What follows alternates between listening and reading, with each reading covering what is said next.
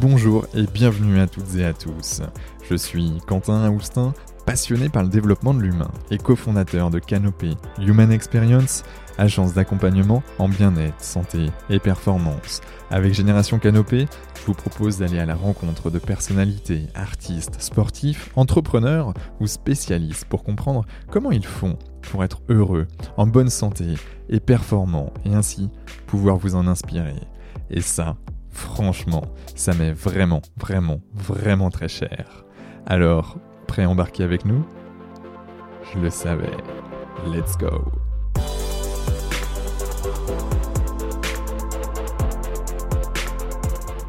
Bonjour à toutes et à tous et bienvenue sur le podcast Génération Canopée. Et j'ai l'immense plaisir d'accueillir aujourd'hui Rémi Lévy.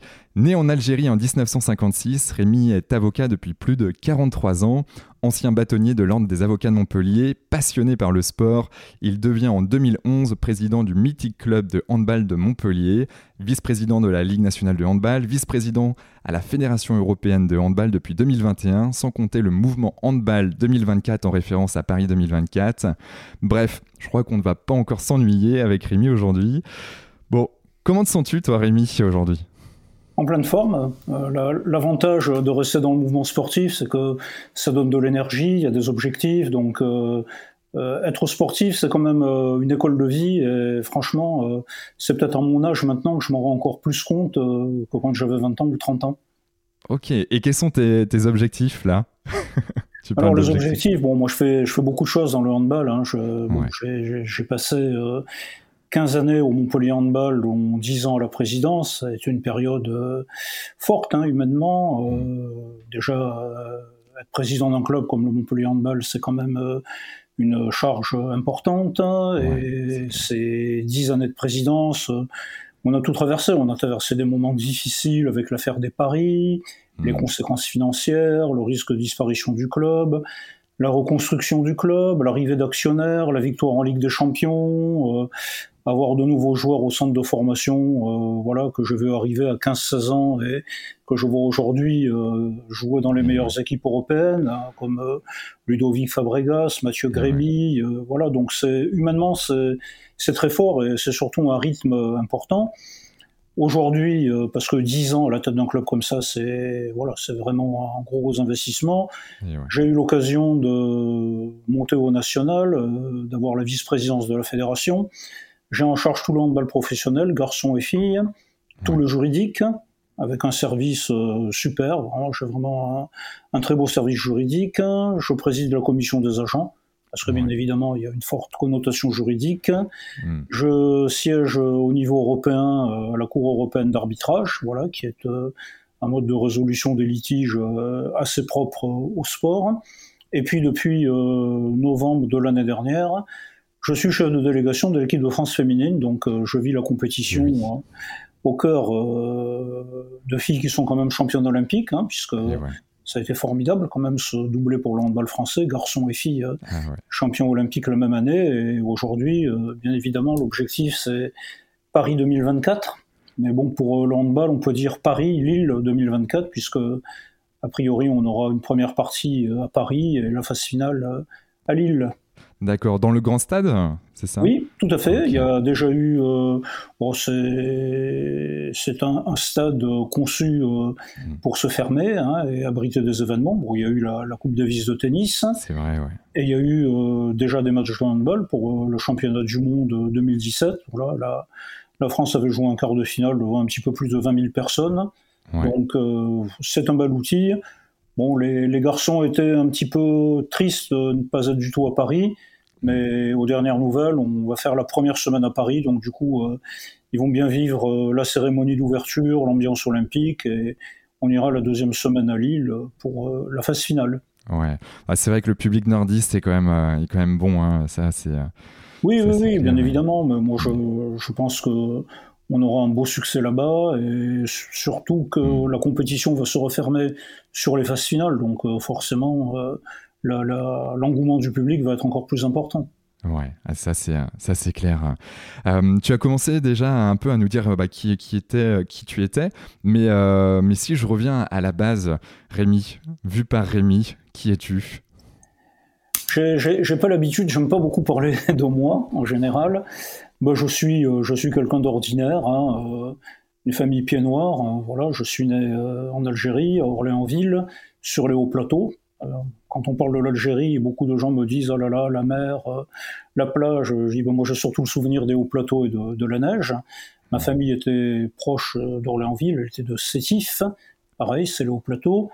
Mes parents étaient euh, de modestes fonctionnaires de la République française, ils étaient tous les deux greffiers, et ils s'étaient installés à Oran. Aujourd'hui, Oran, c'est quelque chose qui parle dans l'actualité, puisque hmm. c'est le jour, euh, le 5 juillet, c'est le jour de l'indépendance algérienne, et c'est le jour euh, des émeutes euh, d'Oran, où il y a eu quand même 700 personnes tuées, 700 pieds noirs, en fait. Ils n'avaient pas encore le statut de pied noir parce qu'ils n'étaient pas rentrés en France, et mon père, qui était resté à Oran pour rapatrier les archives du tribunal, euh, a eu la vie sauve euh, grâce à un collègue musulman qui l'a caché euh, toute la journée. Donc tout ça pour dire que l'Algérie, c'était pas les bons contre les méchants, c'était pas les colons contre les exploités. C'était plus compliqué que ça. Il y avait bien évidemment des colons, mais il y avait aussi tout un petit peuple, des artisans, des fonctionnaires qui vivaient bien avec leurs voisins algériens. Moi, ma famille a gardé des, liens bien bien après l'indépendance. Ça a été un déchirement aussi de, de quitter euh, ses personnes et ses amis. Mais bon, c'est la vie, euh, comme le dit euh, le bâtonnier Jacques Martin. un jour, le, vent nous a fait passer de le, vent de la politique nous a fait passer d'une rive de la Méditerranée à une autre, voilà. Et on a atterri à Poitiers, ce qui était une, une aventure pour mes parents. Poitiers, c'est le centre-ouest, hein, c'est pas le sud, c'est pas voilà. Mais on a été très bien reçus, on a été très bien reçus, on s'est acclimaté et on a refait une vie. Voilà, je, je le vois différemment maintenant, bien sûr. Hein. Mes parents avaient euh, quasiment la cinquantaine, 45-50 ans quand ils sont rentrés. Je réalise aujourd'hui le déracinement, euh, l'effort, reconstruire une vie. Mais bon, c'était des gens euh, solides mentalement. Hmm. Ces, ces, générations, elles ont connu la guerre aussi, donc elles étaient plutôt solides mentalement. Voilà, ils ont reconstruit et il est resté une dizaine d'années à Poitiers. Et puis après, mes parents ont eu leur mutation pour Montpellier. Ok. Et, donc, sans transition aucune, comment tu, tu, tu, choisis de partir dans le droit? Est-ce que c'est familial? Est-ce que c'était viscéral? C'était euh, ma Madeleine de Proust, hein, puisque mes parents étaient greffiers. Donc, euh, bien évidemment, bon, les, discussions à la maison, elles étaient quand même souvent sur euh, la rédaction des jugements, des arrêts. Euh, moi, je lisais des décisions de justice, j'avais 12-13 ans, donc je connaissais bien la structure d'une décision de justice. Mon frère aîné était avocat, il a terminé magistrat, donc euh, oui, c'était une voie euh, assez naturelle, mais ça me plaisait. Je ne l'ai pas fait par obligation. ça arrive de temps en temps dans les familles qu'il y ait une activité et qu'on pousse les enfants, qu'ils la suivent, mais sans grand enthousiasme. Moi, ça me plaisait. Donc euh, voilà, les, deux facteurs étaient réunis. Et j'ai bah, fait mon baccalauréat au lycée Joffre à Montpellier, comme euh, beaucoup de Montpelliérains, et après euh, la faculté de droit, et puis le barreau. Et ouais. Avec le, entrecoupé par une année de service national, puisque j'ai connu le service national. J'en garde un très bon souvenir d'ailleurs. C'était, je pense, un, outil de connaissance, de brassage des populations qui, qui était beaucoup plus important que ce qu'on ne le pense aujourd'hui. Et pour moi, ça n'a pas été une année perdue, c'était une année euh, riche au point de vue humain, au point de vue de, des échanges et, de la connaissance des gens. Ok. donc en 78, euh, tu, euh, tu, passes ton barreau, donc tu es, tu es reçu, tu deviens avocat et, et s'ensuit en fait dans le même cabinet jusqu'à aujourd'hui une carrière là-dedans. Comment tu, tu, tu expliques cette, euh, cette longévité, si je puis dire, à côté de, des générations Z qui sont plutôt euh, dans une philosophie de, changer de métier très rapidement Je pense que l'environnement, le monde a changé, l'environnement professionnel a changé. Euh, moi, je fais partie d'une génération aujourd'hui, tu, tu l'as dit tout à l'heure, hein, les avocats prêtent serment relativement tard, 27-28 ans. Nous, on faisait partie d'une génération où les choses étaient relativement simples. Baccalauréat à 18 ans, maîtrise de droit 22 ans euh, au mois de mai. On passait le CAPA et on était euh, avocat, stagiaire, entre guillemets, pendant trois ans. Mais immédiatement, on pouvait faire tous les actes de la profession. Donc euh, voilà, c'était une époque un peu, un peu folle d'ailleurs. Hein. On arrivait dans un cabinet, immédiatement on allait plaider, immédiatement on gérait des dossiers, mais on était plutôt bien encadré. on avait le temps d'apprendre, on avait le temps de progresser. Et franchement, quand on prête serment à 22 ans et qu'on termine le stage à 25 ans, on avait déjà une belle expérience à 25 ans. Aujourd'hui, on encadre, euh, c'est mon avis sur le, cursus des avocats, on encadre trop les choses. Je pense que l'expérience sur le terrain, elle est fondamentale partout. Euh, les, futurs avocats ont tendance à un peu euh, se surblinder en diplôme, en classe préparatoire, voilà. Et, en fait, je trouve que le cursus est beaucoup trop long aujourd'hui. Et moi, je, je, suis un peu à contre-courant, hein, parce que chaque année, j'entends plus de formation, plus de formation, plus de formation. Euh, je dis souvent, là, euh, ils termineront la formation à 40 ans, au train où ça va. Et voilà, je ne je, je suis pas très partisan de, de cet encadrement trop fort. Je pense qu'il faut libérer un peu les énergies. Et les énergies créatrices, on en a beaucoup plus à 22 ans qu'à 30 ans. Ouais, ouais, ouais, je, je, te crois aussi, je le crois aussi, et, je pense que euh, euh, dans ta vision, c'est aller euh, directement sur du, des choses plus concrètes et, et puis apprendre par l'expérience en, en, faisant, en se trompant et en progressant, ainsi de suite. Oui, mais on était bien encadré. Hein. Bon, effectivement, on arrivait dans les cabinets, on avait dessus des responsabilités. Le, on était dans un schéma un petit peu plus familial qu'aujourd'hui. on intégrait des cabinets, il y avait structure avec les âges. Euh, évidemment, il y avait euh, quelques ténors, mais il y avait toujours euh, des avocats d'une dizaine d'années de plus que nous, des secrétaires qui étaient très expérimentés. Moi, j'ai appris énormément de choses avec des clercs, hein, puisqu'en fait, elles avaient le statut de clerc. Cette génération s'est un petit peu perdue aussi. Voilà, aujourd'hui, aujourd'hui, on installe les gens dans une formation un petit peu longue, qui leur fait penser qu'ils vont être opérationnels de suite, ils arrivent dans des cabinets où euh, bah, finalement on n'a plus comme avant le temps de. Voilà, moi je me rappelle, euh, j'ai commencé chez François Delmas, hein, qui, mmh. qui à l'époque n'était pas. Euh, on, parle, on parlait hier des, de la nomination enfin de deux personnalités montpelliéraines dans le gouvernement. Le, dernier, ça avait été François Delmas, qui était secrétaire d'État à l'environnement de 78 à 81. Et moi, je suis arrivé au cabinet, il n'était pas là, il était à Paris. Puis après, il est revenu quand euh, Giscard d'Estaing a été battu en 81. Mais dans les cabinets, on avait une tradition. Euh, avant les rendez-vous du soir, à 4h, 4h30, on revenait des audiences, voilà. On avait un, carrefour là où bon, on s'asseyait dans la bibliothèque et on, on, parlait de tout et de rien, on refaisait l'histoire et, et, on le faisait également au palais de justice avec les anciens. Au palais de justice, euh, on rentrait à la bibliothèque des avocats, il y avait un, endroit avec euh, magnifique qui existe toujours, avec de beaux fauteuils en cuir, euh, les, les, lambris, euh, les codes civils de l'époque. Ça s'appelait la parlotte. Hein. Mais la parlotte, elle était réservée vraiment aux ténors, Jean Thévenet, François Lafont, Albert Cops, voilà. Donc ils étaient là, on venait les saluer religieusement et on écoutait ça. C'était vraiment une, une leçon de vie. On a un peu perdu tous ces moments. Il y a encore Gérard Christol qui en parle bien de, ces moments, qui est à peu près le seul euh, aujourd'hui euh, capable de refaire un petit peu l'histoire du barreau. Aujourd'hui, on court beaucoup. Et aujourd'hui, surtout, on est euh, débordé par les tâches administratives. quand j'étais jeune avocat, je passais 80% de mon temps dans les dossiers, les mhm. lire, les analyser, les conclure, et 20% à faire de l'administratif. Aujourd'hui, Je ne vais pas donner un pourcentage, mais on passe beaucoup plus de temps euh, sur l'administratif, sur la gestion du cabinet que, sur le travail des dossiers. Hmm, ok, en effet, c'est un autre, un autre mode de, vie professionnelle, si, si, je peux appeler ça ainsi. Du coup, euh, tu as cette ce parcours, cette vie euh, d'avocat, mais, mais cette vie dont tu as pu euh, un peu euh, mettre en avant là, au début du podcast, qui est une vie sportive ou en tout cas d'accompagnateur, président.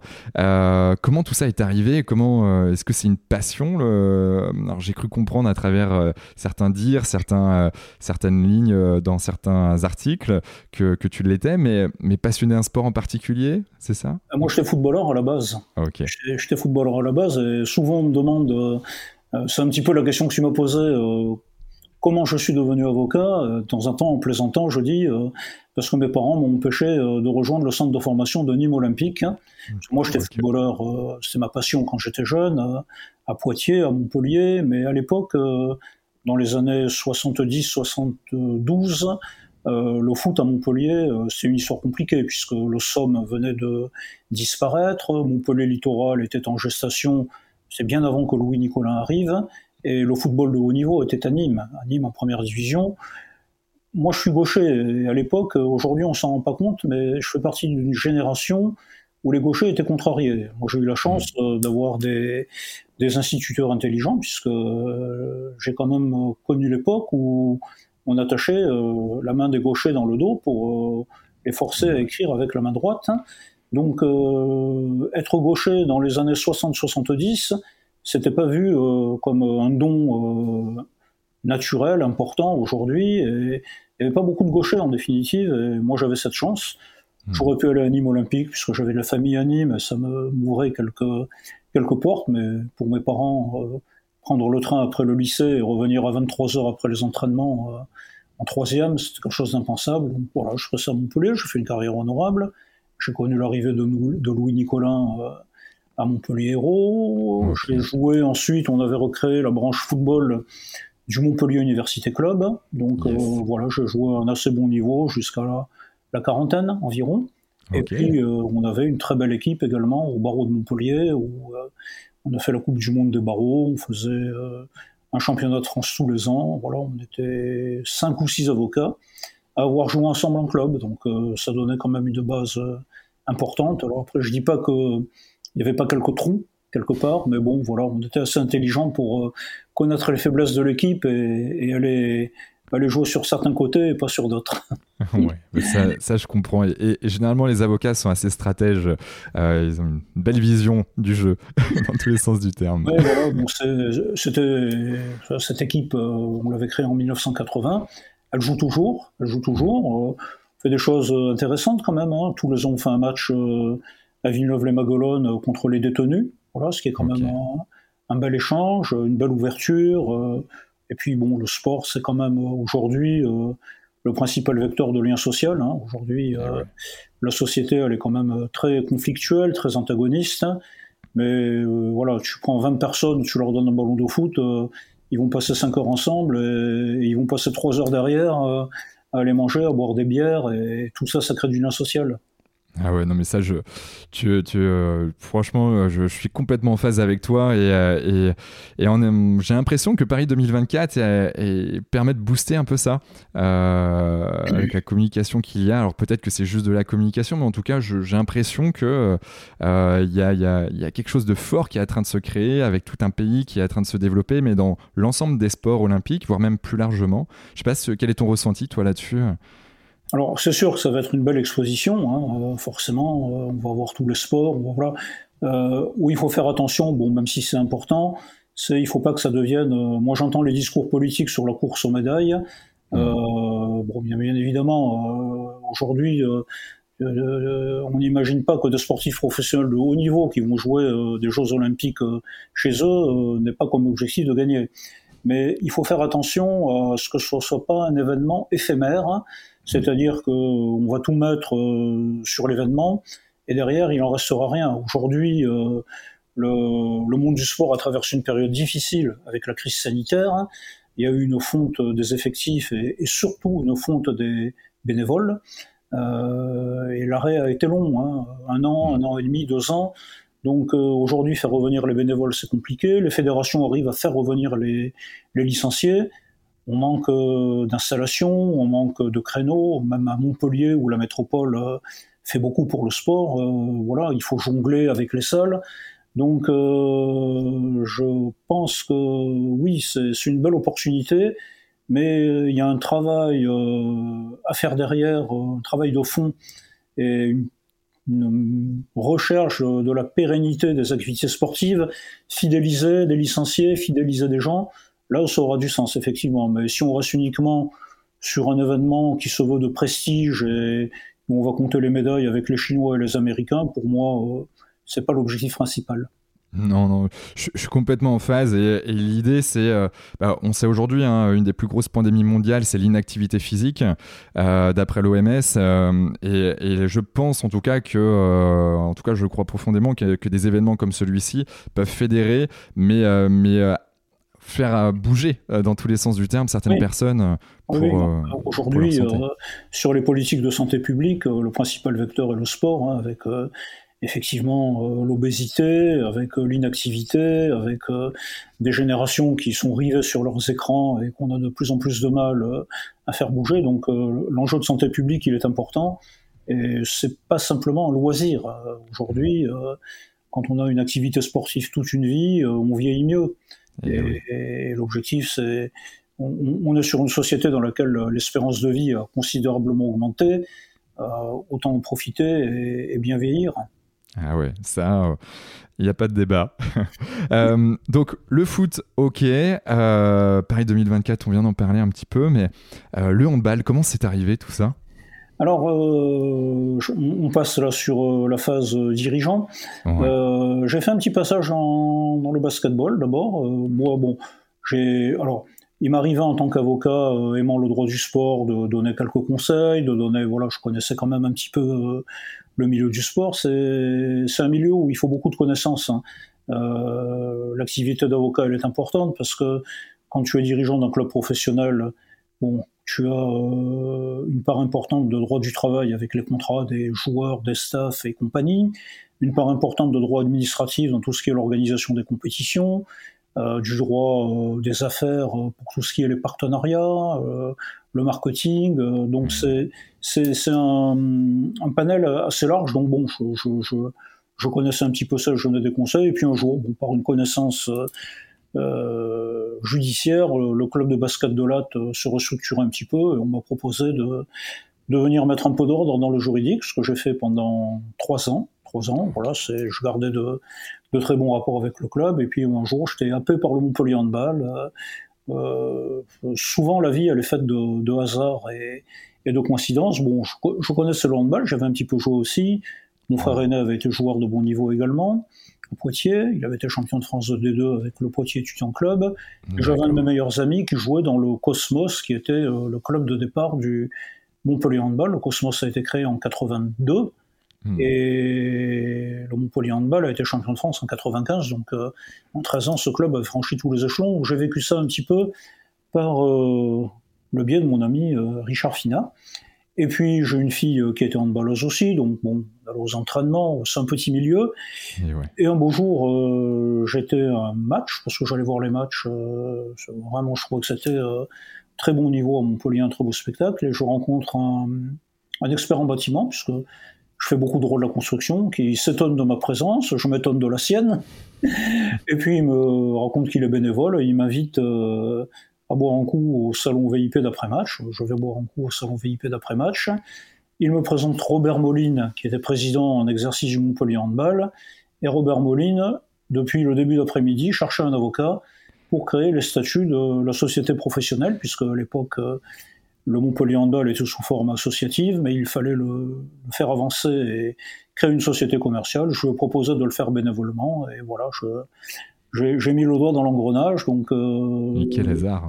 On m'a demandé de m'occuper du juridique. Après, j'ai été élu deux ans au conseil d'administration, deux ans vice-président, et Robert, euh, qui avait une grande confiance en moi, euh, m'a proposé de prendre la présidence. Voilà, j'ai réfléchi un quart de seconde et j'ai dit oui.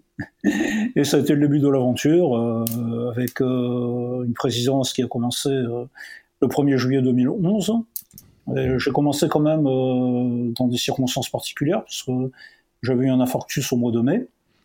mais heureusement, euh, très vite traité, très bien traité, donc euh, sans grande séquelles. Mais bon, ça m'a fait un petit peu réfléchir, mais non, l'envie de le faire était beaucoup trop importante par rapport à l'analyse du risque. Et voilà, c'est une première année qui a été très contrastée, hein, puisque on a gagné les quatre titres français championnat de France, Coupe de France, Coupe de la Ligue et Trophée des champions. Et, on est le seul club à l'avoir fait pour le moment. Tous les ans, euh, Paris essaye, mais en perd Donc euh, on fait une très belle saison 2011-2012, euh, et puis arrive en septembre 2012 l'affaire des paris, voilà, qui, qui là malheureusement a changé l'ambiance. Hein. C'était, mm. je me rappelle, la première semaine, ça a été une peut-être la semaine la plus difficile de ma vie, parce que euh, on était dans un tourbillon médiatique. Euh, et j'imagine aujourd'hui, hein, c'est encore pire aujourd'hui. Euh, à l'époque, on n'avait pas les réseaux sociaux, ou très peu. c'était limité. Il y avait Facebook, mais bon. Voilà, on n'avait pas Twitter. C'est surtout Twitter qui est très très très très actif sur toute l'actualité sportive, politique, économique. Hmm. Mais voilà, ça a été une période difficile, mais bon, on est resté fidèle à nos principes. Comment tu gères euh, cette, euh, cette, crise euh, en, tant que, en tant que patron quoi, du, du club c'est, Quelles sont les, les, compétences à développer à ce moment-là et, quelles sont les attitudes peut-être Alors, la chance, c'est que le métier d'avocat donne de l'expérience sur la gestion des, des, situations de crise. Et bon, moi, mon premier réflexe, c'était de dire aux journalistes secret de l'instruction, parce que moi je suis très attaché au, secret de l'instruction, donc ça me permettait quand même de verrouiller la communication. Hmm. Et voilà, et après, euh, avec Patrice, on a décidé de communiquer, on ne s'est pas caché, hein, parce que le risque c'est de se recroqueviller sur soi-même. Et... Patrice, c'est Patrice Canaillé. Euh, oui, c'est Patrice Canaillé, bien évidemment. Donc, euh, on a fait des conférences de presse, voilà, on a dit franchement ce qu'on savait, ce qu'on savait pas, ce qu'on pouvait dire voilà, ce mm. qu'on ne pouvait pas dire, euh, on ne l'a jamais dit. Et je pense que ça a été bénéfique parce qu'on a réuni de suite euh, les partenaires, on a réuni euh, la presse, on a fait une conférence de presse à Montpellier, on en a fait une à Paris. Je pense que dans la semaine où, l'affaire a été révélée, on a fait trois, trois à quatre conférences de presse, ce qui a permis de maintenir un lien positif avec tout le monde. Voilà, et puis bon, je pense que tout le monde a très vite compris hein, que le club n'avait strictement rien à voir euh, hmm. dans, dans, l'affaire. Bon, c'était la conviction de service de police, hein, y a, on n'avait pas de problème avec ça. Voilà, la seule chose, c'est euh, les paris des joueurs, euh, dans quelles conditions ils avaient parié, pourquoi des sommes aussi importantes, pourquoi un score à la mi-temps, pourquoi avec des gens qui n'avaient jamais parié de leur vie. Bon, hmm. il y a eu une suite judiciaire et la réponse a été donnée. Ouais, ouais, ouais. Non, mais ça, ça c'est. Mais, on s'est vu mourir, hein. On s'est vu mourir. Ah, ouais on s'est vu mourir parce que euh, on a perdu notre plus gros sponsor euh, dans les 15 jours, euh, qui était Brother. Hmm. Brother, c'est une société japonaise. On a perdu 400 000 euros quand même en 15 jours. Hein. Pour, un budget de combien à l'époque À l'époque, on devait être dans les 7,5. 7,5. Ah, D'accord, ouais, quand même. puis bon, c'est une société japonaise. Hein. Le monde hmm. du travail au Japon, des salariés qui parient contre leur entreprise, ça a été un cataclysme. C'est pas hmm. du tout dans la culture japonaise. Hein. Dans la culture japonaise, les gens ils sont encore plus attachés à leur entreprise qu'à leur famille, ce qui est excessif, certainement. Mais voilà. Et puis euh, derrière, euh, il a fallu faire face. On a été éliminé de la Ligue des Champions parce qu'on a passé euh, quasiment deux mois avec des joueurs qui étaient en sous contrôle judiciaire, hein. donc ils ne pouvaient pas se rencontrer, qui ne pouvaient pas jouer dans l'équipe. Donc on a perdu des matchs importants. Mais bon, on a fait monter les jeunes. Je me rappelle à l'époque, euh, on, a, on a nommé Mathieu Gréby comme capitaine. Mathieu, il avait 18 ans. Euh, on avait Rémi Desbonnets, on avait Baptiste Bonnefond. Voilà, ça a été toute cette mmh. génération qui se retrouvait en 15 jours euh, de la Nationale 1 à la Ligue des Champions. Et voilà, et on l'a traversé, bon, bien évidemment, avec le soutien des partenaires, le soutien des collectivités. c'est là qu'on s'est rendu compte quand même que ce club, il était bien enraciné localement. Et voilà, qu'il y avait beaucoup de, de forces vives derrière nous. Ça a été compliqué parce que euh, avoir une activité avec des joueurs euh, qui sont euh, mis en examen, qui font l'objet de poursuites, avec une affaire qui quand même portait préjudice au club, c'était pas toujours facile à gérer. Mais bon, on a réussi à, faire la part des choses et, à avancer. Ok, ouais, ben, en tout cas, on, peut, on peut mesurer tout ce que vous avez pu faire euh, derrière. Ça, c'est, clair. Et avant de, de continuer quelque part euh, l'aspect euh, historique de, de, ta carrière, j'aimerais revenir sur le quadruplé. parce que, mine de rien, vous êtes les seuls où on est, parce que fier d'être Montpellierin aussi, à l'avoir fait. Et puis moi, je, même si je suis breton depuis que je suis tout petit, alors moi aussi, je suis handballeur. Et, mais c'était le, j'étais pas pour ces sons, j'étais pour, pour le hand de Montpellier, pour euh, pour, le MHB. Euh, et, c'est vrai que hum, c'est fantastique ce que vous avez réussi à faire, mais quels étaient les, les ingrédients quelque part de cette recette euh, magique selon toi? Ça, c'est la recette canaillée qui dure depuis, depuis longtemps. Bon, même si c'est un petit peu plus compliqué maintenant parce que le, niveau et la concurrence ont considérablement augmenté. Bon, c'est un club qui a toujours cultivé le haut niveau, qui a toujours beaucoup travaillé et il n'y a, a, jamais d'autant de relâche. Euh, je pense que la différence entre le haut niveau et le très haut niveau, il est là. Euh, le haut niveau, on est à 95%, le très haut niveau, on est à 110-120. Et c'est ce qui est complexe. on, on, le voit par exemple, la différence entre les compétitions nationales et les compétitions européennes, c'est que pour être champion d'Europe, il n'y a pas de répit. alors, il te faut être champion dans ton pays pour revenir l'année d'après, donc tu as une exigence sur ta compétition nationale, mais tu joues tous les trois jours et tu n'as pas de relâche. Voilà, euh, tu termines un match à 22 heures, euh, tu es déjà dans l'entraînement du lendemain matin, la récupération, les transports, les déplacements, euh, et il y a une somme de détails qu'on ne connaît pas quand on est à l'extérieur de la machine qui, font la différence. Voilà. je pense que les entraîneurs ont tous un très bon bagage, les joueurs, alors après, bien évidemment, euh, bah, ton budget, quand il te permet d'avoir des joueurs euh, comme Karabatic, comme Fabregas, comme Melvin Richardson, ça aide, mais ça fait pas tout. Et puis le centre de formation qui, nous a toujours donné euh, énormément de joueurs. Hein. voilà, tous les deux ans, il y a une pépite qui sort. Bon, le dernier, c'est Kylian Villemino, qui, à mon avis, ne tardera pas à être en équipe de France, un, magnifique demi-centre. Hein.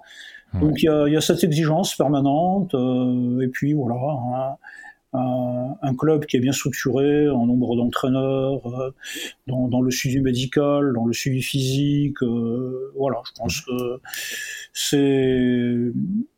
Il faut, toujours rester très humble hein, d'ailleurs. Dans, Voilà, mais bon, je pense qu'on fait tout ce qu'il est possible de faire, et surtout on l'a tenu dans le temps pour être au plus haut niveau et rester au plus haut niveau. Ok. Il y, a, des coachs mentaux euh, chez euh, au MHB ou, euh, ou, pas du tout? C'est Monsieur Canaillé qui, qui, gère tout ça? Alors ça, ça c'est un débat, c'est un débat qui, oui, c'est un débat qui est important. Bon, les, les coachs mentaux, on, les a beaucoup vus dans les activités individuelles au départ. Les coachs mentaux, on les voyait au tennis, on les voyait dans l'athlétisme, dans des compétitions sportives où on est très seul. L'athlétisme c'est quand même un investissement énorme en temps, en énergie, et on est seul avec son adversaire. Bon, ils arrivent dans, dans les sports collectifs. On ne peut pas dire qu'à Montpellier, Montpellier Handball, il y a un engouement très fort. Euh, voilà. on en a eu un à une époque. Bon, euh, c'est intéressant, mais parfois on a l'impression que c'est vécu un petit peu comme une béquille aussi. Euh, hmm. Voilà. Et en fait, quelques joueurs, un coach mental. Euh, mais globalement, j'essaye quand même d'avoir une dynamique. bon, on, est resté sur une structure assez traditionnelle où les joueurs échangent beaucoup, euh, pas forcément avec euh, hein, mais beaucoup avec euh, l'adjoint. L'adjoint chez nous a une, une, importance énorme parce que dans le rapport joueur, il est peut-être plus abordable pour un joueur, et puis les joueurs échangent énormément avec des gens qui ont quand même euh, quelques notions de, de préparation mentale. C'est tout le staff médical, euh, voilà, les kinés. Euh, les kinés, ce sont eux qui, qui ont les premières confidences des joueurs. ils savent tout, plus que le staff, souvent. Donc voilà, on, on, avance avec ça. Bon, je pense que de toute façon, maintenant, moi je le vois en équipe de France féminine, il y a un coach mental. Donc c'est plus quand on le voit de l'extérieur, on pense que c'est un mec euh, voilà, gonflé à bloc, euh, qui va tenir un discours un peu guerrier, qui va remonter le mental. Non, je pense que c'est plus quelqu'un qui est disponible pour échanger. Je vois le coach mental en équipe de France dit voilà, moi demain après-midi je suis libre, je reçois qui vous voulez. Des fois, il n'y a pas une fille qui y va, des fois, il y en a trois ou quatre. Hmm. C'est des besoins du moment, c'est un mauvais match qui, qui crée quelques doutes, donc euh, voilà, besoin d'échanger. Donc, euh, on est plus aujourd'hui sur une demande de l'athlète que sur euh, un encadrement du club visant à, voilà, à dynamiser et à dire on va tout casser. Ouais, ouais, ouais. C'est un peu la posture de, du coach d'aujourd'hui, si je puis dire. Euh, c'est vrai que plutôt être dans l'écoute euh, et puis, euh, puis ensuite essayer de comprendre bah, les mécaniques psychologiques, les croyances limitantes, les doutes, en effet, les peurs et, tout ce qui vont avec. tout à fait. Donc, ça, c'est. Ok, top. donc, tu arrives, tu gagnes la Ligue des Champions aussi quelques années après. Euh, et là, c'est quoi de plus euh, Quelle sensation en fait en tant que président euh, ça fait de se dire waouh, on est sur le toit de l'Europe, on est vraiment en termes de club le, là où on peut aller au plus haut quelque part. Oui, bah c'est une saison particulière parce que ça faisait longtemps qu'on voulait revenir au Final Four à Cologne. Hein. On n'y avait plus été depuis longtemps.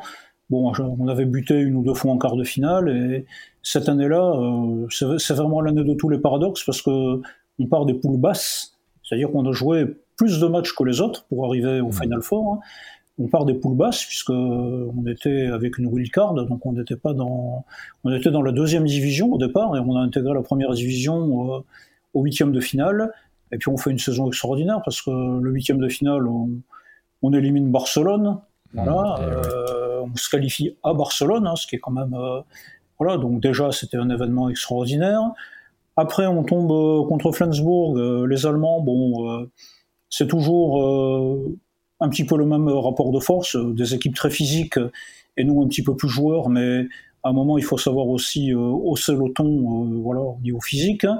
On fait un match énorme ici, le match retour contre Flensburg, on gagne, je crois qu'on prend moins de 20 buts, on prend 18 buts, hein une défense de fer, et on se retrouve au Final Four. Voilà. Et, pour moi, y être, c'était déjà une fin en soi.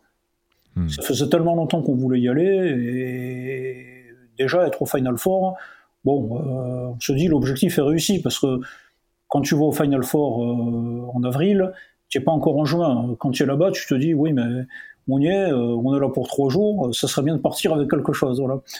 Et, cette année-là, bon, on est qualifié pour le Final Four, hein. on fait la course en tête euh, en championnat, mhm. on a eu même six points d'avance sur Paris euh, à la trêve, et on va jouer un match à Saint-Raphaël qu'on perd malheureusement, et on perd le titre à Saint-Raphaël. Ça, c'était le mardi soir. Et on partait à Cologne le vendredi. Donc on s'est pris un coup de bambou derrière la tête, là, le mardi, euh, je peux, t'assurer, il euh, n'y a pas grand monde qui a dormi le mardi. Hein. Hmm. On, a terminé le match à 22h30, euh, on, errait comme des âmes en peine dans les couloirs de la salle à Saint-Raphaël. Voilà. Et puis bon, Patrice a pris les choses en main. Alors là, il a fait le coach mental. Il a hmm. dit bon, le championnat c'est fini, on n'en parle plus, on va pas se lamenter, voilà. Aujourd'hui, on a une chance unique de, de rebondir, c'est ce Final Four. Donc à partir de demain, on se met au mode Final Four. Le premier qui fait la gueule, je le vire. Hein. et l'ambiance a changé en 36 heures. Hein. et on est parti euh, à Cologne euh, assez léger quand même et assez déterminé. Et on joue la demi-finale contre Skopje. C'est assez atypique parce qu'il y avait trois clubs français sur quatre. PSG, Nantes et Montpellier, et le Vardar Skopje qui était le tenant du titre. Et on tombe euh, contre Skopje, ce qui à mon avis valait beaucoup mieux que de jouer euh, une demi-finale. L'autre demi-finale, c'est PSG Nantes. Euh, Nantes surprend le PSG, et nous on joue derrière Skopje.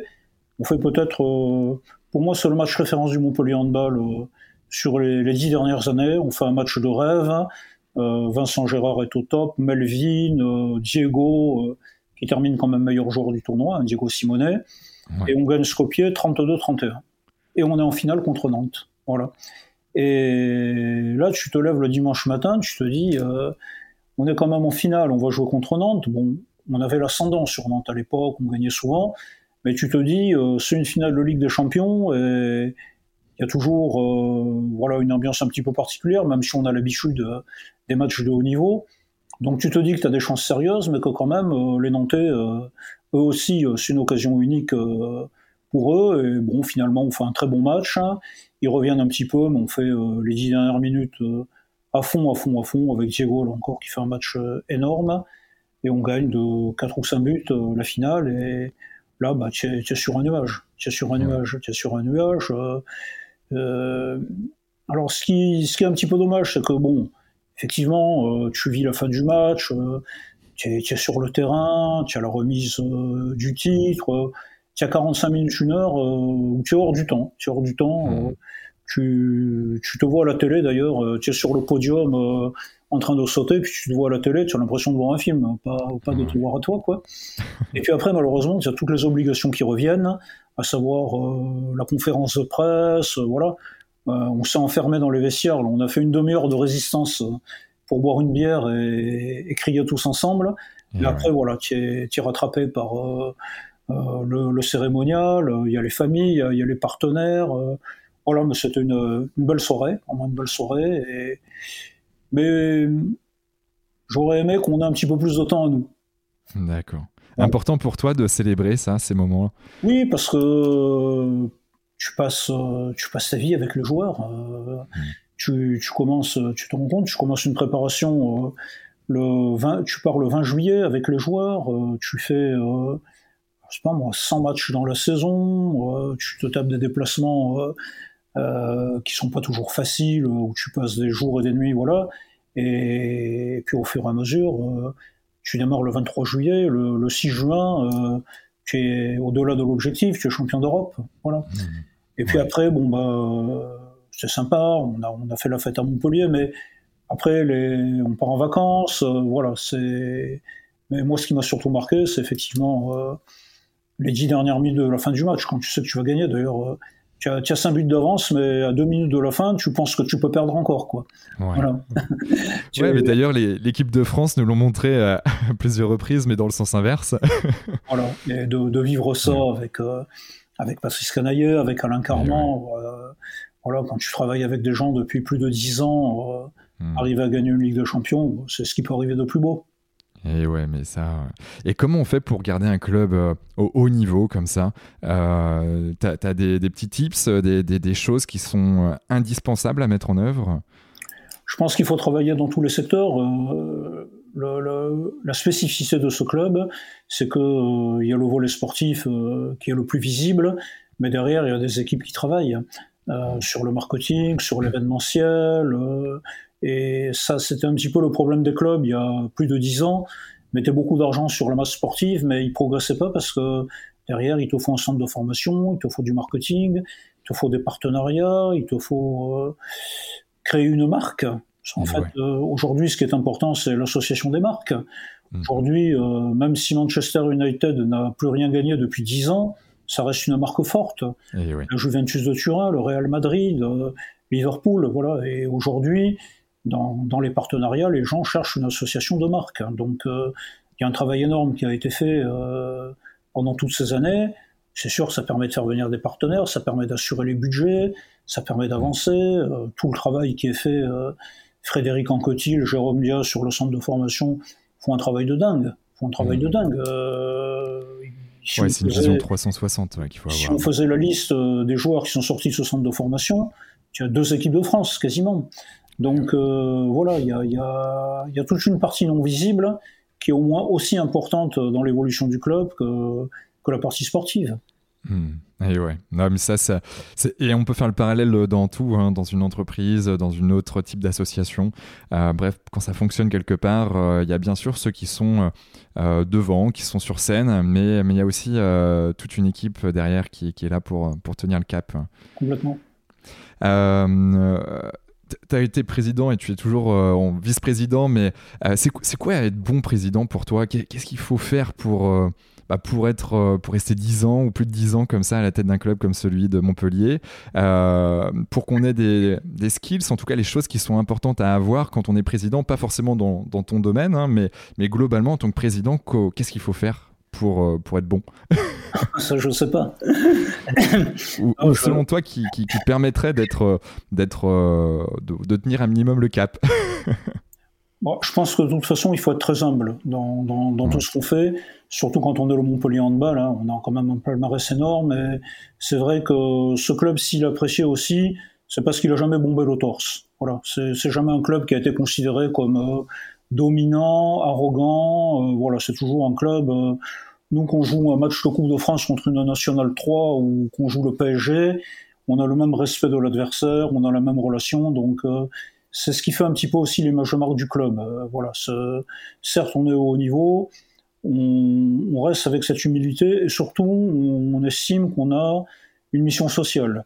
la mission sociale, c'est d'être présent sur le territoire, d'être dans les écoles, d'être dans les quartiers, de ne jamais refuser un licencié. Aujourd'hui, on ne refuse jamais un licencié parce que au Montpellier Handball, euh, sur les 800 licenciés, tu vas en avoir une cinquantaine qui vont peut-être passer par le, le, centre de formation, tu vas en avoir 300 euh, ou 400 qui vont faire du handball de bon niveau, mais pour le plaisir, et puis tu vas en avoir qui viennent faire du handball pour essayer, qui vont faire autre chose.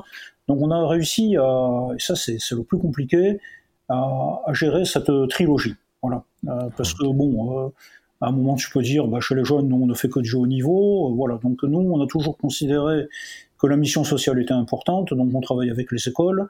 C'est la contrepartie des subventions, parce que la subvention dans le sport, euh, c'est pas de l'argent jeté en l'air comme ça, c'est des missions hein, qui sont confiées par les collectivités. Donc on travaille beaucoup dans les écoles, on travaille dans les quartiers, on fait beaucoup d'événements, on fait beaucoup de, de tournois pour les jeunes, euh, hmm. on travaille avec le département aussi. Voilà, donc il y a tout un, tout un rôle social. Euh, et aujourd'hui, bah, quand euh, tu es un garçon comme Samir Bellassen, que, que, tu découvres parce que tu vas faire un entraînement à la paillade et que huit ans après il est gardien professionnel à Dunkerque, tu te dis que quand même on peut faire des choses formidables. Voilà. Donc je pense que on a toujours on n'est pas dans notre tour d'ivoire avec euh, la Ligue des Champions, les quadruplés et compagnie. On est toujours très très présent sur le territoire et ça c'est important. Après, bon, euh, c'est un investissement de, de, tous les temps. Hein. C'est-à-dire que quand tu es président du Montpellier Handball, euh, tu te lèves Montpellier Handball, tu déjeunes Montpellier Handball, tu te couches Montpellier Handball.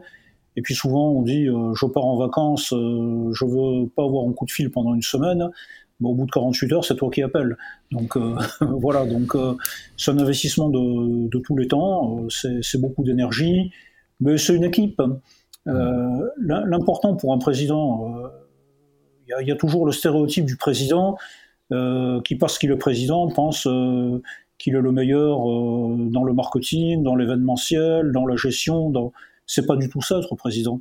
Être président, c'est certes avoir des connaissances, avoir des compétences, mais c'est surtout s'entourer de la meilleure équipe possible.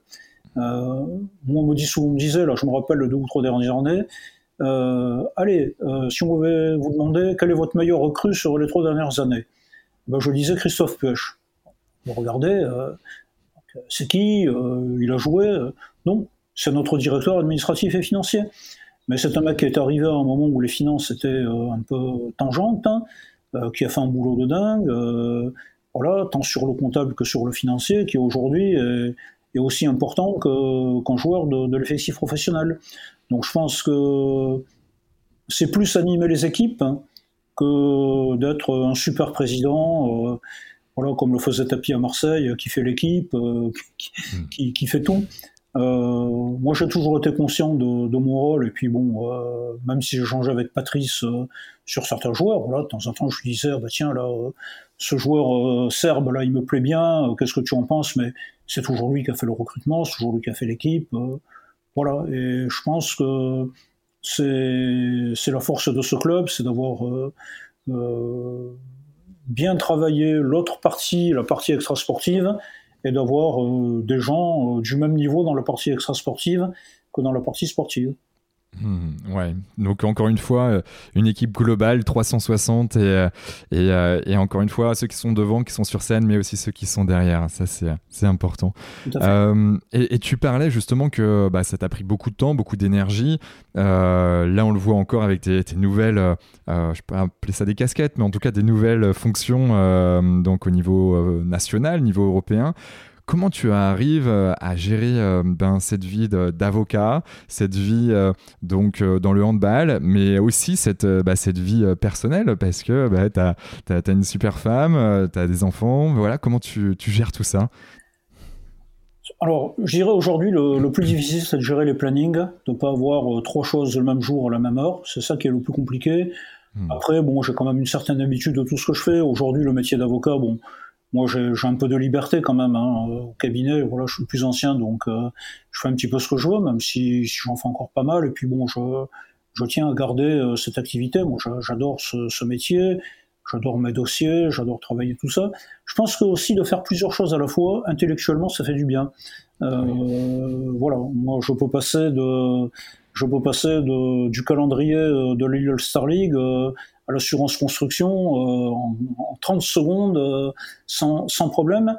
Donc, bon, au niveau cabinet, oui, voilà, j'arrive. et puis aujourd'hui, le télétravail a quand même changé beaucoup de choses. Hein. Aujourd'hui, quand je suis en déplacement, je peux préparer des dossiers, faire des conclusions. on a toujours du temps. au niveau handball, bon, je monte de temps en temps à Paris, mais là aussi, on travaille beaucoup en visioconférence, on fait beaucoup de choses. Et puis après, effectivement, il y a, la présence avec l'équipe de France là, sur les compétitions. Mais bon, voilà, je, m'adapte. Puis bon, ma vie personnelle, euh, mes enfants, ils sont grands. Hein. Maintenant, j'en suis avec les petits-enfants. Donc euh, voilà, et puis bon, j'ai la chance d'avoir une femme maintenant qui adore le sport, qui est toujours avec moi. Donc du coup, euh, la vie familiale, c'est la vie sportive en même temps. Voilà, il faut même que de temps en temps je la calme un peu en lui disant non, là, on a fait le volet, le foot euh, et le rugby, on fait pas le water polo quoi. et, qu'on embrasse d'ailleurs bien fort parce que en effet c'est une femme du sport, hein. elle, a, toujours été dans, dans, le milieu du, du sport roumain au début, c'est ça Oui oui toujours. Bah, au départ c'est une passionnée de sport, de football hein, principalement. Mmh à c'est la Moldavie, hein. c'est une ville qui est pas loin d'ailleurs euh, de la frontière ukrainienne, donc euh, hmm. qui est quand même en première ligne. Sa passion, c'était le football parce que tout simplement, euh, de, la fenêtre de sa cuisine, elle voyait le stade qui était à 50 mètres. Donc voilà, très jeune, elle allait voir le football, c'est pris de passion pour le football, le tennis, tous les sports en fait. Et très jeune, elle a commencé un travail de journaliste sportive. Donc hmm. voilà, ce qui, fallait quand même une certaine personnalité parce qu'être journaliste sportive euh, à 20 ans dans le milieu du football pour une femme. Euh, hmm. euh, en, Europe de l'Est. Voilà, en Europe de l'Est, c'est pas évident, mais bon, elle a, de la personnalité. Donc du coup, elle, a, elle, a, travaillé, elle a fait journal et radio pendant 5 ans, et puis après, bon, elle, était très attirée par l'événementiel. Elle est partie à Bucarest travailler dans l'événementiel. Et puis elle est revenue, elle a eu une opportunité dans le handball, elle a travaillé en club au CSM Bucarest, qui est le grand club euh, féminin, euh, qui joue régulièrement la Ligue des Champions. Et puis après, bah, elle a suivi la filière euh, Ligue professionnelle, fédération, et elle était responsable de la communication et en charge de tout le mini-handball. Sa passion, c'est les enfants, le mini-handball, l'apprentissage du handball, les règles. Voilà, et puis en bonjour, on Super important pour les valeurs qui sont véhiculées aussi. Oui, hein. oui, oui, elle continue voilà, à s'en occuper. Et, puis un beau jour, on s'est rencontrés euh, en janvier 2017 euh, au championnat du monde à Paris. Et six mois après, elle était là et on, ne s'est jamais quitté. Et voilà. Et c'est vrai que partir ensemble, voir des matchs, voir des compétitions, euh, on arrive même à s'engueuler sur l'arbitrage devant les matchs, c'est formidable. Hein. en effet, c'est formidable. C'est à peu près le seul sujet sur lequel on s'engueule, c'est sur l'arbitrage. bon, génial. bon, en tout cas, euh, bravo hein, pour, euh, pour, pour ça, pour cette belle histoire et, que ce n'est que le début. oui, bah, quand je disais tout à l'heure que la vie est faite de, de hasard, bon, je, je, je, je conçois qu'il y ait des, des, choses qui sont programmées dans la vie, bon, même s'il n'est pas toujours facile de, réussir ce qu'on a programmé, mais je crois beaucoup aussi. Euh, moi, dans ma vie, j'ai jamais euh, je me suis jamais levé en me disant euh, tu seras président de club, tu seras bâtonnier, euh, tu seras ci, tu seras ça. Voilà, ça a été des opportunités. J'y ai réfléchi au moment opportun, mais ça n'a jamais été des objectifs de, de, carrière. En tout cas, je suis pas un carriériste. Hein. C'est plus souvent les gens qui sont venus me chercher que moi qui ai été pénétrer les, les institutions pour, pour y faire ma place et, et grimper l'échelle. Et, et pourquoi on vient de chercher selon toi? Je sais pas, je pense, je pense être ouvert, je pense être quelqu'un d'ouvert. Moi, je, je, malgré tout ce que je fais, j'ai gardé mes amis de, de lycée, d'armée. voilà, je, pour moi, mes amis, c'est mes amis. j'ai peut-être encore plus de liens avec mes amis de lycée qu'avec des connaissances, parce que moi, je fais la différence entre les amis et les connaissances. Donc je pense que bon, je suis, je suis ouvert. Je pense que quand on me confie un dossier, les gens euh, savent que je vais le travailler. Voilà, quand, quand je, je, pense que j'ai cette image, quand je m'engage pour quelque chose, je le fais. Et je suis le premier à, à râler euh, quand dans des institutions on a des gens qui se présentent à des postes et voilà qui utilisent le titre mais ne travaillent pas euh, avec l'équipe. Hein, on en a partout. Voilà, donc je pense que j'ai cette réputation de sérieux. Bon, je pense que les gens me, me, pensent compétent aussi, parce que je pense mmh. que c'est vrai que le métier d'avocat te donne quand même un bagage euh, qui est très large. Aujourd'hui, euh, si j'avais pas eu ce bagage dans le monde du sport professionnel, je serais pas là où j'en suis aujourd'hui, c'est sûr.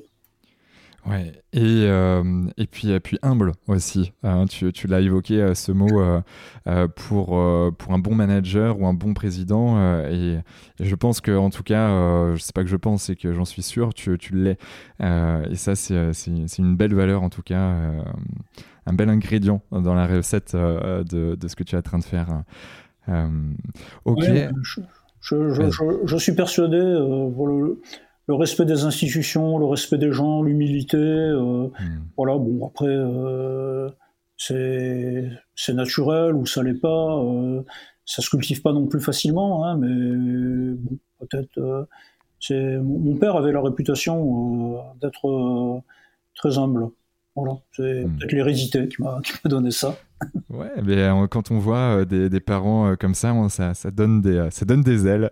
oui, oui, puis bon, là, là, la vie est une leçon permanente d'humilité. Voilà, je pense que aussi mm. euh, il faut il faut toujours le cultiver, ne serait-ce que pour euh, ne pas avoir de regrets. Voilà, je pense qu'il y, a beaucoup de gens aujourd'hui qui qui ont du mal à gérer euh, des carrières, des des destinées, des choses ou autres, parce que ils mettent la barre très haut, ils se voient à des postes. voilà, je, je vois aujourd'hui les politiques Aujourd'hui, euh, bah, tu peux être ministre et demain ne, plus être plus rien. Euh, voilà, et je pense qu'il faut un petit peu se blinder là personnellement pour euh, se dire que on est là, on a un poste de responsabilité, on fait des choses formidables, mais tout peut s'arrêter du jour au lendemain. Donc mmh. voilà, c'est pour ça qu'il faut le faire avec un peu de distance, avec de l'investissement, mais avec humilité et sérénité. Ouais, non, mais ça, je, je, partage, je partage là aussi euh, complètement. Euh, la, spiritualité euh, ou, ou, ce genre de choses, c'est quelque chose qui, qui te parle, toi Ou, ou c'est quelque chose de complètement lunaire Non, non, non, non, non. Moi, j'aime bien lire de temps en temps. oui, oui, c'est important, mais moi, j'aime la spiritualité apaisante. voilà, un petit hmm. peu l'état d'esprit de ce que je t'ai dit. je j'aime bien le bouddhisme pour ça, par exemple, parce que je trouve que c'est une leçon de vie. Et voilà, mais c'est vrai que j'ai pas trop le temps de, voilà pendant, pendant les vacances. Si, euh, je pense que quand on avance dans l'âge, il faut toujours réfléchir au sens de la vie. Euh, il faut éviter de perdre de l'énergie dans les combats stériles ou, ou sans intérêt. Euh, il faut en mettre beaucoup, par contre, dans ceux qui ont de l'intérêt.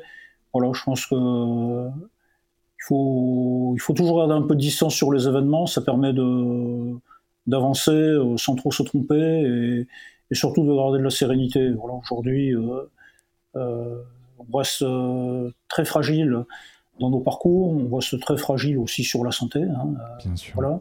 Et c'est vrai que je pense qu'il faut avoir un petit peu bah, le, plaisir euh, de voir le ciel bleu, surtout en Méditerranée, on le voit quand même euh, quasiment tous les matins, voilà, de, goûter la vie, de faire des choses et de, chasser tout ce qui peut être négatif dans, hmm. dans la vie de tous les jours.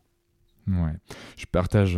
Euh, si tu parlais de santé, euh, est-ce que tu fais des choses dans ta journée ou dans ta semaine ou dans ton mois ou même dans ton année euh, qui te permettent de travailler sur toi, ton corps, ton esprit Ça peut être voilà un footing, comme peut-être bien manger? Est-ce qu'il y a des choses, des routines particulières? Je fais attention à ce que je mange, ça c'est sûr. parce que voilà, avec l'âge, on on a tendance à grossir, donc je fais très attention à mon poids. on court un petit peu, on marche énormément, énormément. Hmm. on part facilement faire 10-15 km le samedi ou le dimanche, et puis on va à la gym tous les deux jours. Voilà, faire une heure de gym tous les deux jours pour pas trop se rouiller. Donc oui, c'est important, c'est important, bien évidemment. Et c'est important pour le corps, hein, mais c'est important pour la tête aussi. Hmm, ah ben, ça, euh, ça c'est clair. Euh, ok, pour, euh, pour ça, t'avais un rêve quand t'étais petit? Des rêves bah, Mon rêve, ça aurait été d'être footballeur professionnel, mais bon, c'était. C'était pas vraiment un rêve, c'était, oui, quand, quand tu es gamin, que tu as 6 ans et que tu vas taper dans le ballon, tes idoles, c'est le joueur professionnel, voilà, mais j'ai jamais été dans, dans, le cursus, non. Euh, moi, j'ai eu une enfance, euh, bah, disons que les six premières années, euh, je me rappelle les derniers mois au rang, c'était quand même la guerre. Hmm. Voilà, la guerre, c'est les nuits qui sont angoissantes, le bruit des tirs, voilà. Les... Moi, mais quand j'avais 6 ans, mes nuits, elles étaient plutôt angoissantes. Bon, et puis après, moi, j'ai perdu mon père assez jeune. J'ai perdu mon père à 14 ans. Donc du coup, euh, voilà, je suis resté avec ma mère qui était seule. Euh, mon frère était déjà euh, dans la vie professionnelle.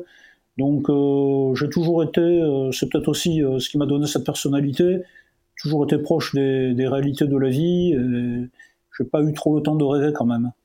Mmh. Donc ouais, le, je, vois ton côté très concret. On va vite, on pas besoin de faire trop de formation et on, on, se forme sur le tas, si je puis dire. Oui, oui, je, je, le vois au cabinet. Euh, moi, moi, j'aime échanger avec les jeunes, ce que j'aime aussi, euh, que ce soit avec les jeunes du centre de formation, que ce soit, euh, voilà, c'est ce qui te maintient en forme aussi, hein, d'échanger avec les jeunes, parce que le problème à un moment, c'est que quand tu n'échanges qu'avec ta génération, tu as une vision un peu restreinte du monde, et puis après tu, termines comme les anciens combattants, après deux heures à dire c'était mieux avant. Exactement, et, on salue euh, Patricia Mirales au passage. Et, honnêtement, euh, moi j'essaie toujours d'accompagner le jeune au cabinet, je pense que hmm, c'est utile de le faire, et je pense qu'ils apprécient, ils apprennent énormément.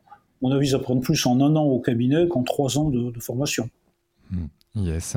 Euh, qu'est-ce que tu penses, toi, de la génération euh, Z, là, cette nouvelle génération qui sort d'école, euh, qui est dans le marché du travail Parce que j'ai eu l'occasion de faire une table ronde il n'y a pas très longtemps. Il y avait euh, tant des DRH, des patrons euh, de euh, l'âge de 62 ans, et moi j'étais le plus jeune, donc 33 ans. On avait tous une vision différente. On était face à 28 étudiants donc, qui, étaient sur leur Master 2. et, et c'était assez marrant de voir que la personne qui avait 62 ans avait une vision euh, très figée et, pas forcément très belle de la génération Z. Et, euh, la génération Z, euh, j'ai envie de dire, presque pareil de cette génération-là. Qu'est-ce que toi tu penses de cette, de cette nouvelle génération qui, qui pour moi, est un, un, souffle, un nouveau souffle pour, pour nous, pour l'humanité? Mais... je pense que chaque génération a vécu une époque qui était différente. Hein. Moi, je vois quand j'étais jeune, des gens me parlaient des générations euh, d'avant-guerre. Euh, eh je pense que les générations d'avant-guerre, 39-40, euh, on leur parlait des générations d'avant 14-18. Mhm. Voilà, je pense que le, monde évolue. Le monde évolue. Le monde d'aujourd'hui, moi, c'est pas le monde que j'ai connu quand j'ai été enfant, ne serait-ce qu'avec le numérique. Donc eh aujourd'hui, on ne peut pas faire des moules avec de la reproduction figée voilà, je pense que chaque génération. ce qui, ce qui m'interpelle aujourd'hui, c'est par rapport à ma génération, c'est que nous, on était assez insouciants euh, et que, quelles que soient les études euh, que l'on fasse, on trouvait du boulot. On trouvait du boulot. Euh, moi, j'ai eu ma maîtrise en 1978. En 1978, tu allais sur le marché du travail avec une maîtrise de droit. En trois mois, tu avais un boulot. En trois mois, tu avais un boulot. Et aujourd'hui, on a alors une tendance à euh, au surdiplôme, au surdiplôme, euh, voilà, euh, bah, j'ai une maîtrise, bah, je vais faire un DES, un master, puis le master c'est pas assez, je vais faire ci, je vais faire ça. Et surtout, ce qui, ce qui m'attriste, c'est, de voir que ces générations, elles sont déjà dans le stress avec les études et le boulot. moi, je vois, un jour, j'avais échangé avec des, des, étudiants qui faisaient la prépa pour l'examen d'avocat, ils sont dans des prépas, mais ils sont dans des états de, tension. Aujourd'hui, il te faut choisir ton devenir professionnel. bientôt, il faudra qu'on décide dans le ventre de sa mère. Quoi.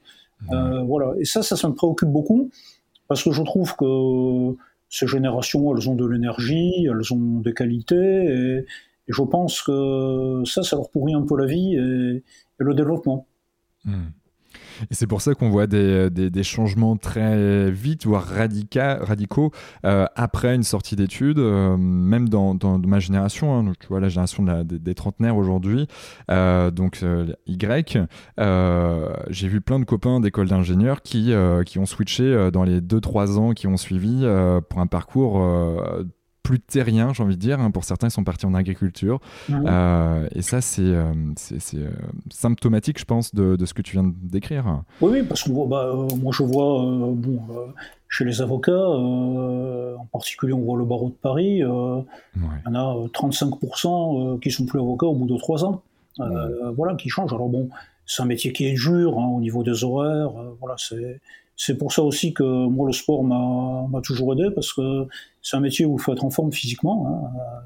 Hein. on, est, quand même euh, dans des affrontements. Quand il y a une audience, il vaut mieux être en forme quand même qu'un peu éteint. Et, on voit que chez les jeunes avocats, euh, aujourd'hui, euh, il y en a beaucoup.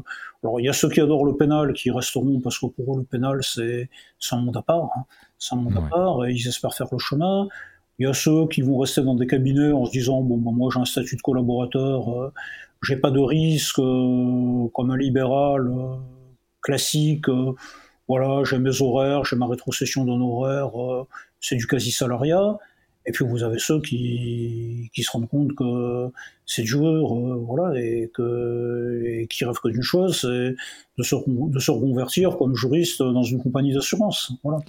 Et, et c'est pour ça que c'est pas comparable. Moi, je, le dis, euh, on a une chance, nous, euh, incroyable, euh, de, se dire, de, se dire, quand on avait un bac plus 4, on avait quasiment le choix de ce qu'on allait faire.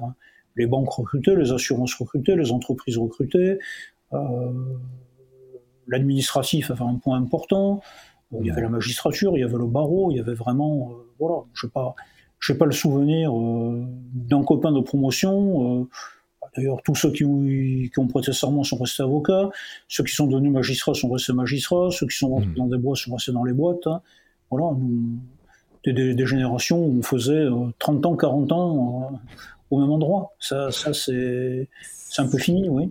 Ouais, ouais, ouais, et puis surtout avec euh, bah, l'extinction de certains métiers, la multiplication de nouveaux, euh, là c'est clair. Et puis euh, on est dans une génération où les nouvelles générations, j'ai envie de dire, plutôt ont, une tendance à, à, zapper et à vouloir apprendre aussi plein de choses, pas forcément exceller, mais apprendre plein de petites choses et puis avancer mmh. et, en fonction de leur gré et de, du sens de leur vie du moment. oui, oui, tout à fait, tout à fait. Bon, puis après aussi, là maintenant on est avec une société qui voilà, qui, qui développe les valeurs, euh, la vie personnelle. Euh. Moi, j'en vois hein, des gens euh, hyper doués, hein, hyper doués, qui n'auraient pas de problème pour faire une carrière, mais très belle carrière, qui disent bah non, moi, voilà, c'est comme ça. je m'occupe de mes enfants, je fais du VTT, voilà. Mais ça, c'est c'est quelque chose que je respecte. Hein. C'est quelque chose que je respecte. la, la, société a changé. Nous, on avait des parents, euh, il fallait bosser, c'était une honte, quoi. Si, si on bossait pas, euh, aujourd'hui, euh, on peut très bien avoir une activité agricole, ça va pas, voilà, c'est d'abord, je, trouve que c'est un métier difficile, c'est plus difficile qu'avocat, certainement, parce que ça nécessite, on voit le statut des agriculteurs aujourd'hui, c'est compliqué quand même. Hein, voilà. entre le temps de travail et, ce qu'ils gagnent réellement, et puis les conditions météorologiques et tout ce qui va avec. Et puis aujourd'hui, le, monde des entreprises a changé aussi. Euh, aujourd'hui, tu mm. peux dans une entreprise de top niveau aujourd'hui, peut-être que dans 5 ans, elle n'existera plus. Euh, Et ouais. Euh, voilà. Mm. Aujourd'hui, avec la mondialisation, tu es, dans une entreprise, tu as un job en or, demain elle est reprise par une société anglo-saxonne qui va réorganiser, qui va voilà. Donc aujourd'hui, je comprends aussi que l'approche vis-à-vis du travail, elle soit un petit peu aussi conditionnée par, euh, toutes ces incertitudes. Hmm. Tu avais des gens, tu as des gens qui ont fait 40 années à la Poste, des gens qui ont fait 40 années chez IBM. Hmm. Voilà, aujourd'hui, même une boîte comme IBM, on, on prend le cas d'IBM, le statut de ceux qui sont rentrés chez IBM au tout début de sa création et euh, quand on voit comment euh, ça a un petit peu explosé, euh, voilà, puis on a, on a décentralisé à Valence en Espagne, donc mm. même dans des boîtes de cette taille, aujourd'hui on n'est jamais sûr de rien. Quoi. Et ouais, non mais ça, ça on est, on est d'accord aussi. Et puis le management a changé aussi, le management est beaucoup plus... voilà, avant on pouvait passer entre les gouttes, aujourd'hui le management il est, il est dur. Hein. Ouais, et plus serré, on connaît un, peu plus aussi les, les, les personnes que l'on a sous nous euh, quand on est manager, bien évidemment, avec les managers. Euh, ouais, ouais, je, je, partage. Euh, J'ai d'autres questions là, parce que je vois que le temps file aussi et que j'aimerais te poser. Euh, comment tu fais, toi, pour être une, meilleure personne euh, Qu'est-ce que, qu'est-ce que tu fais, toi, dans, dans tes journées, dans, dans ton année? Bref, qu'est-ce qui te permet, toi, d'être meilleur? D'être meilleur dans quoi? Dans... Globalement, euh, d'être une meilleure personne. je sais pas, j'essaye de, j'essaye d'échanger beaucoup. Euh, moi, moi j'aime bien. Euh, à la fédération, j'ai deux super juristes. On, échange beaucoup. Au cabinet, on échange beaucoup. quand je vais à l'ordre des avocats, on échange beaucoup. J'ai gardé des liens avec le personnel. voilà, cette dynamique de rester en prise un petit peu avec tout le monde. Bon, des fois je passais une heure avec quelqu'un, euh, on n'aura pas fait avancer le monde, mais j'aurais passé une heure euh, qui m'aura fait du bien. Euh, rechercher la positivité, voilà. bon, quand je commence à sentir les ambiances négatives, je pars, voilà. Hmm. Et puis après, non, franchement, je n'ai pas de, j'ai pas, pas de recette, voilà. Ouais, mais déjà, c'est pas mal de rechercher la positivité, euh, plutôt regarder le verre à moitié plein qu'à moitié vide. Oui, oui, ça, c'est. Euh, je pense que c'est une qualité essentielle euh, quand on, bah, quand on veut se sentir bien dans, dans, la vie. Ça, c'est c'est clair. J'ai un peu aujourd'hui. je suis libre de mes choix. Je fais un petit peu ce que je veux. Donc voilà, quand je vais travailler avec des gens, c'est que je sais que le contact a été bon et que on va nouer une belle construction. Après, il y a des gens euh, avec qui je n'irai pas travailler parce que je sais que ça va être conflictuel, je sais que ça va pas être euh, la, vision que j'ai des choses. Donc, euh, mm. le fait de choisir aussi un peu aide quand même. Et ouais, ça. Mm. Il y a une personne qui t'inspire ou qui t'a inspiré, qui t'a fait, qui t'a fait vraiment grandir. C'est lui qui t'a ou elle qui t'a tiré vers le haut? Je peux dire au niveau professionnel, euh, un avocat avec qui j'ai travaillé pendant plus de 20 ans, qui s'appelle Jean-Louis Rigaud. En fait, la SCP, c'était Delmas Rigaud-Lévy. Voilà, c'est une personnalité très originale, euh, très anglo-saxonne dans, dans, son approche de la vie. Oui, lui, il m'a fait évoluer. Euh.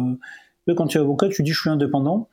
Mais entre le dire et, et l'affirmer dans des situations de tension, avec lui, j'ai appris à aller devant un tribunal, à dire je suis indépendant je dis ce que j'ai à dire. Parce que bon, en général, euh, alors ça me vaut pas toujours euh, des amitiés parce qu'il y a des milieux où il faut être euh, un petit peu rond, mais quand quelque chose ne va pas, je le dis, je le dis courtoisement. Voilà, de temps en temps avec certains confrères ou conseils de l'ordre ou autres. Mais lui, il m'a appris, il m'a appris à exercer cette indépendance. Parce que quand tu dis j'exerce un métier indépendant, tu as tout dit, mais tu n'as rien dit. L'indépendance, elle est dans, dans, des actes, dans des attitudes.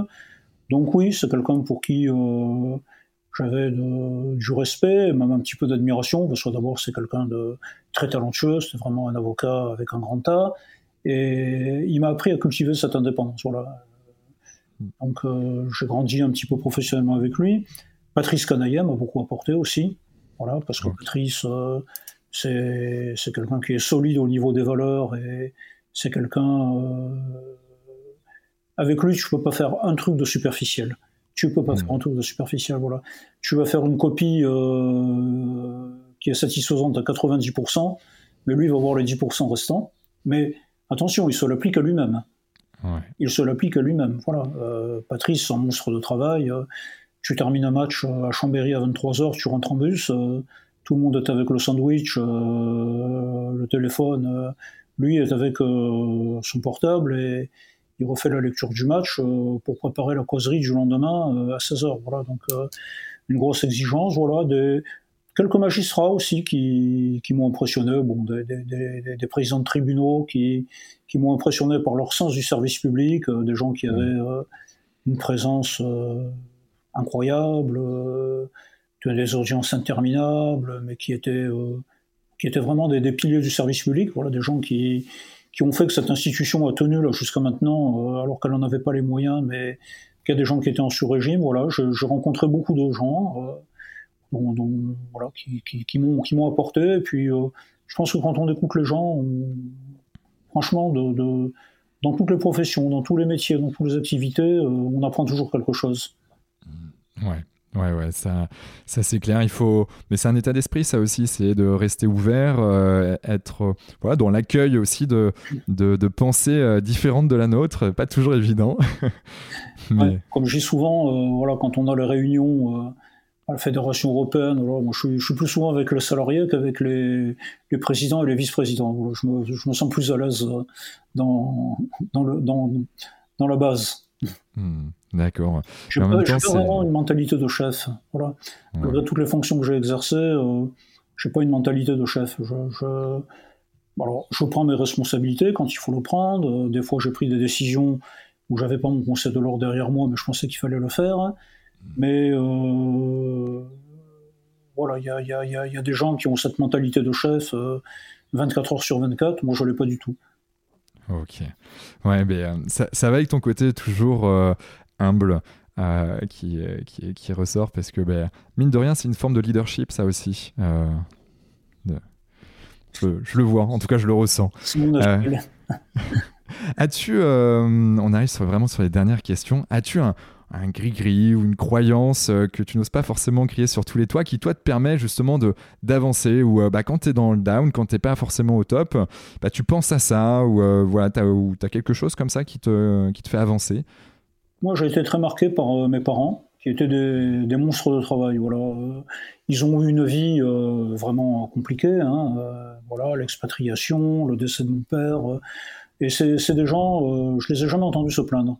J'ai jamais entendu mm. se plaindre et je me dis maintenant qu'ils auraient eu quelques raisons quand même de, se plaindre, surtout quand on, entend la société d'aujourd'hui, hein, elle est quand même euh, très dans la victimisation. Hein. Euh, voilà, donc euh, je pense que j'ai acquis un petit peu cette philosophie. Bon, j'ai été obligé d'être adulte assez tôt avec le décès de mon père. Hein, voilà, mm. forcément entre 14 et 15 ans, c'est l'âge où tu fais des bêtises, ou voilà. Mais là, il a fallu très vite que, que je m'occupe de ma mère, au moins affectivement. Voilà. Hmm. Et puis après, je me suis dit, euh, voilà, il faut avoir ton bac, il faut avoir. Euh, tu ne peux pas lui faire ça, quoi. Voilà.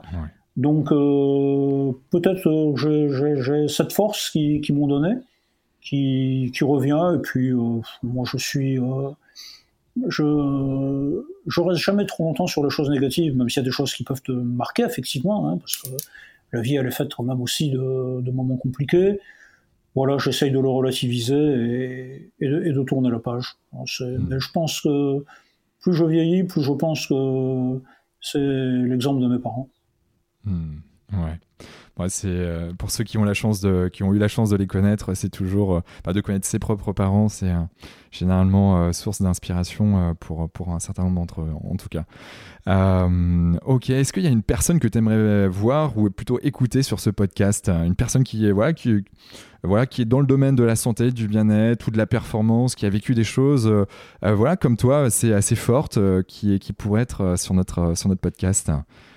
Au niveau national ou régional Alors là, c'est plutôt euh, même francophone, j'ai envie de dire. Euh, c'est vrai qu'on a, on a eu des Québécois sur le podcast, on a eu euh, voilà, de, même des, des Marocains.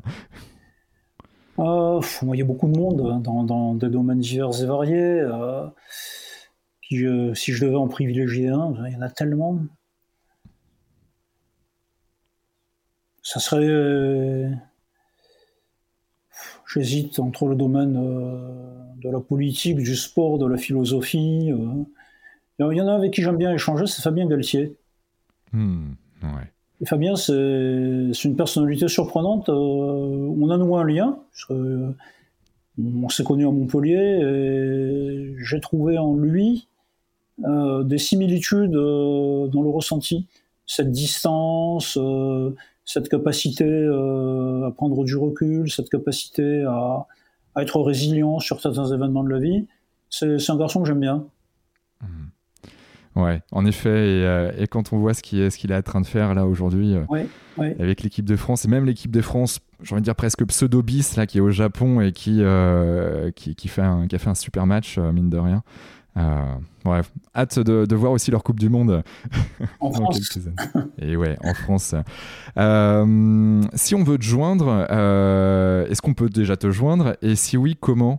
Tu vois, des personnes qui se disent voilà, ton parcours est inspirant, j'ai envie d'en savoir un peu plus, ou que ce soit sur la partie avocat ou partie en balistique moi, je, je, peux donner mon adresse mail, il n'y a pas de problème.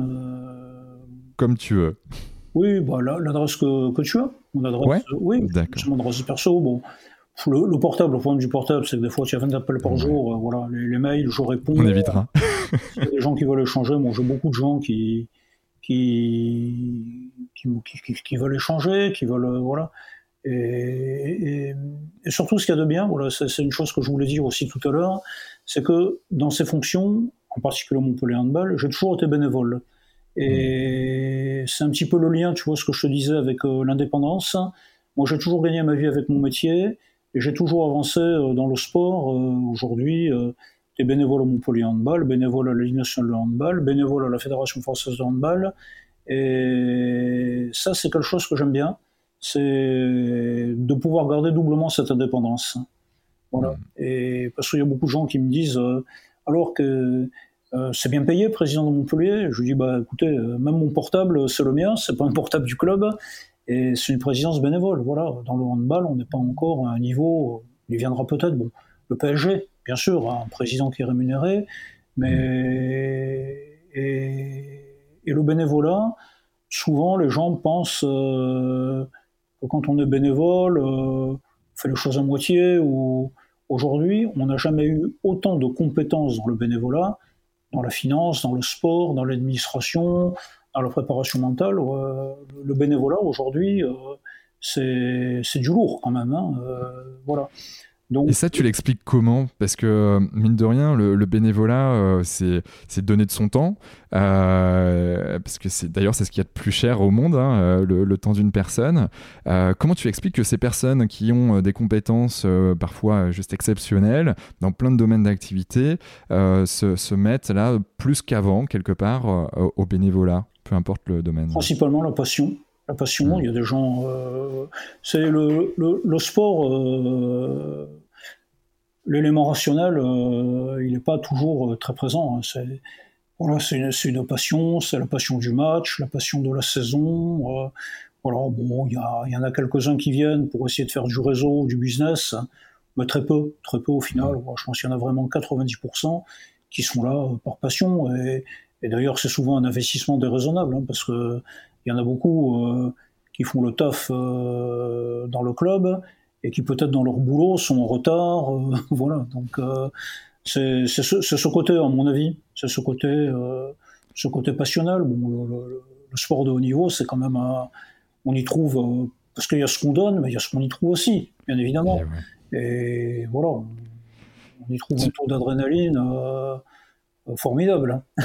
Ah ouais, ça, ça je veux bien le croire. Et question sur la passion, euh, est-ce que tu es doublement passionné là? Ou euh, quand je dis doublement, je, je, pense au moins au hand et euh, ou devrais-je dire au sport et la partie avocat?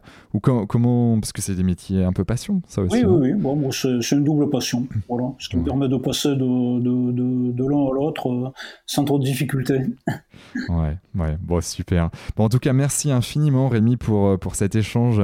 Euh, euh, voilà, où on est parti dans, plein de domaines, que ce soit le droit, le sport, euh, mine de rien, tout ça est, très lié, euh, sur un petit peu de spiritualité, sur ben, la mission, la mission d'un club, la mission sociétale, mais également sur la santé, le bien-être, la performance aussi hein, en, toile de fond. Il y, a une très belle phrase d'Albert Camus, qui, qui, est un de mes auteurs préférés,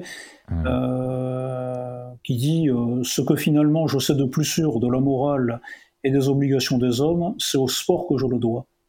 Voilà. Et je trouve que cette phrase, elle est vraiment euh, très parlante. Mais je crois que c'est le mot de la fin. Merci Rémi. Avec plaisir. Et à très bientôt. Et pour toutes celles et ceux qui nous écoutent encore, eh bien, euh, je vous dis à, très vite, notamment la semaine prochaine, pour une nouvelle euh, histoire euh, impactante, marquante, comme, comme celle de Rémi. Ciao, ciao. Merci, revoir. Bravo. Vous avez écouté cet épisode Génération Canopée jusqu'au bout. Merci de le partager à au moins 3 personnes autour de vous, d'inscrire vos amis au podcast sur leur smartphone et de mettre une note 5 étoiles avec un gentil commentaire. C'est ce qui nous fait ressortir dans les classements. Et c'est hyper important pour nous. Pourquoi? Parce que ça nous permet de toucher un maximum de personnes qui méritent d'être plus heureuses, en meilleure santé et plus performantes si elles le désirent. D'autant plus que plus on a d'abonnés, plus on va pouvoir faire venir des personnalités exceptionnelles avec tout ce qu'elles ont à nous apporter.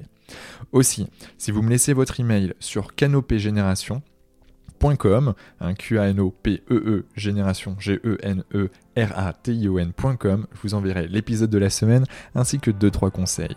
Pour finir, si vous souhaitez passer un cap dans votre vie et être plus heureux, améliorer votre niveau de santé et ou devenir plus performant, toute l'équipe de Canopé Human Experience va vous bichonner comme il se doit si vous nous écrivez sur génération.canopé.com. C'était Quentin Aoustin et je vous embrasse. Ciao ciao